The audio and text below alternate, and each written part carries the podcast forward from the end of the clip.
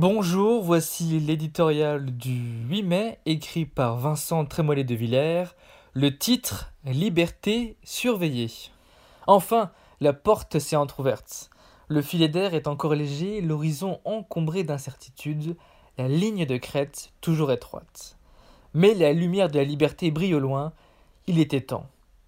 On ne réduit pas la vie d'un homme, d'un pays, aux seuls besoins physiologiques. Sinon, il se dessèche. La Sibylle de Cume avait obtenu d'Apollon de vivre autant d'années que l'on peut tenir de grains de sable dans une main. Elle a fini par se morfondre dans une cage. Que veux-tu lui demandait-on. Je veux mourir, répondait-elle. Confinée, le corps et l'esprit finissent par se rétracter. La vie rangée dans un écran, un frigidaire, une attestation dérogatoire s'étiole. C'est par le mouvement, les richesses de l'amitié, les ressources du travail, les trésors de la découverte, de la conversation, de l'imprévu, les vertus de l'effort qu'elle se déploie. Un été apprenant et culturel, comme le recommande le président de la République, un nouveau monde, comme le dessine Nicolas Hulot, et si les Français rêvaient d'abord de conserver leur métier quand ils ont la chance d'en avoir un. Ensuite, de pouvoir arpenter les rues animées, de goûter au vent salé, aux mers profondes, aux forêts fraîches.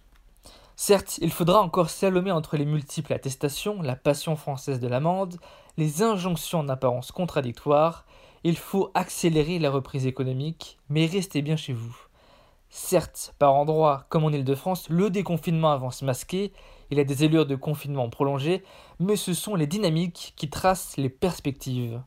Celles décrites par le Premier ministre avec l'autorité qu'impose la clarté et la précision, et celle de la liberté retrouvée le fantôme du virus rôde encore, à en croire toutes les modélisations, toutes les informations qui l'accompagnent et qu'amplifie la société médiatique, ce n'est plus un virus, c'est la bête de l'apocalypse.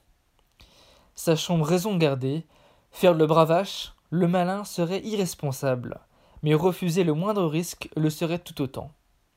Plus informés que ne l'ont jamais été aucun être humain dans l'histoire, les Français savent les précautions qui doivent accompagner chacun de leurs pas. Gageons qu'ils les prendront pour ne pas avoir à rebrousser chemin.